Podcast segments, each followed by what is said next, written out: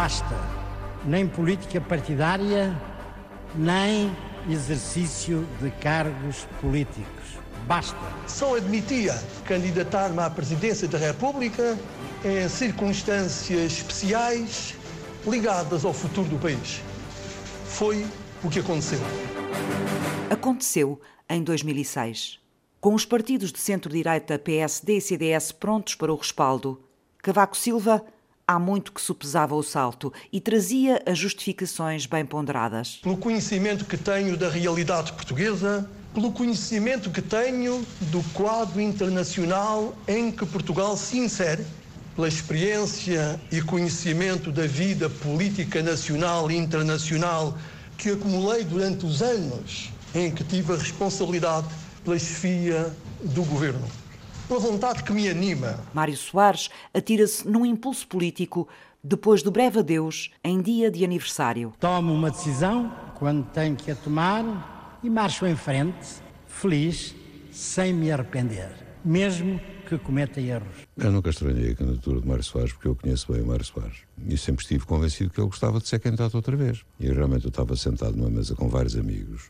E quando ele disse basta, basta, comecei a rir. Eles perguntaram se estás a rir porquê. Disse está, está, está de volta. A omissão do PS na definição de um caminho para as presidenciais trazia os socialistas inquietos e divididos. Manuel Alegre, vice-presidente da Assembleia da República e dirigente do partido, dá asas ao inconformismo, suportado numa esquerda, fora e dentro do PS, que não se revia no apoio a Soares. Temo que as candidaturas anunciadas deem aos eleitores a sensação do já visto e a impressão de que tudo vai ficar na mesma. Candidata-se contra o monopólio da política manejado pelos partidos. É preciso um novo espaço para a cidadania Há mais vida para além dos aparelhos. A democracia não pode continuar a ser atrofiada e asfixiada por eles. O vento não me diz nada, só o silêncio persiste. Vi minha pátria parada à beira de um rio triste. Soares e Alegre, irmãos políticos no berço da democracia, separados no curso das presidenciais de 2006, vivem na mira constante das notícias de campanha. O Dr. Mário Soares dividiu o Partido Socialista e a esquerda toda. Gostaria muito que ele estivesse, se fosse um apoiante da minha candidatura, não quis ser. Carregam o peso da desunião da esquerda que embala Cavaco Silva nas sondagens. Tendo em conta que estava em curso uma preparação de grande fogo de uma candidatura da direita, um processo preparado ao longo de quase dois anos, havia quase uma indefinição, uma indiferença e até uma resignação à esquerda, designadamente por parte do Partido Socialista. Dez anos depois, também Jerónimo de Sousa está de novo no combate presidencial. O candidato e secretário-geral do PCP assaca ao PS a desarrumação da esquerda e a eventual vitória do antigo primeiro-ministro. Sobretudo o que se percebia era uma fragilidade completa das candidaturas do Partido Socialista. Em rota de crescimento, com seis deputados no Parlamento, o Bloco de Esquerda apresenta a eleições o coordenador do partido, Francisco Louçã. Entendi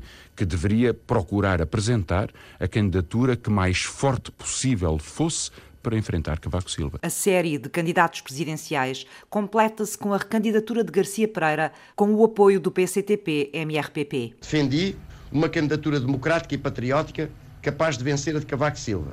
Quando tal foi inviabilizado, propus-me como candidato, defendendo ideias e um projeto político para salvar o país da gravíssima crise em que nos encontrávamos.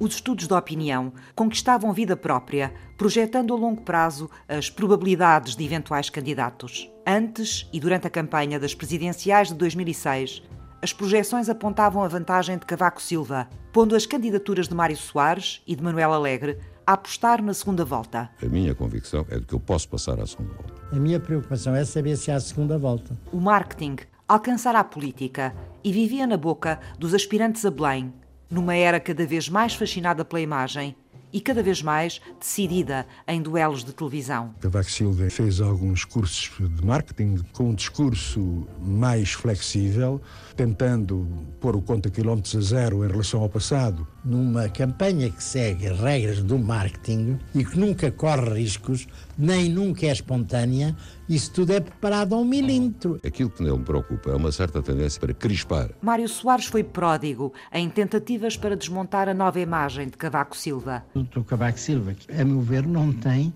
o perfil para um Presidente da República e nem tem a formação humanista que deve ter um, um Presidente da República de Portugal. E a maneira como está a ser levado pelo marketing que o está a fazer dele um mito, um salvador da pátria, ele só governou em tempos de vacas gordas. Mas o antigo primeiro-ministro soube apagar os traços de memória que sobre ele pairavam no país. Em 10 anos, limar as arestas e aprender a refriar impulsos sem rendimento político. Não sou especialista de marketing. O problema é precisamente este: se Portugal vai ou não vai para a cauda da Europa. Nestas circunstâncias, o Presidente da República não pode ficar passivo. Cavaco Silva nunca se enredou na instigação dos adversários, nem se desviou do guião que o orientava para Belém. A 22 de janeiro era eleito com 50,6% dos votos. Esta é uma noite inesquecível. Muito obrigado. Muito obrigado. E Manuel Alegre ultrapassava Mário Soares, sendo o segundo candidato mais votado, com 20,7%. Dez anos depois de ter sido derrotado por Jorge Sampaio, Cavaco Silva sucedia-lhe na presidência da República. Obrigado, portugueses. Obrigado, portugueses.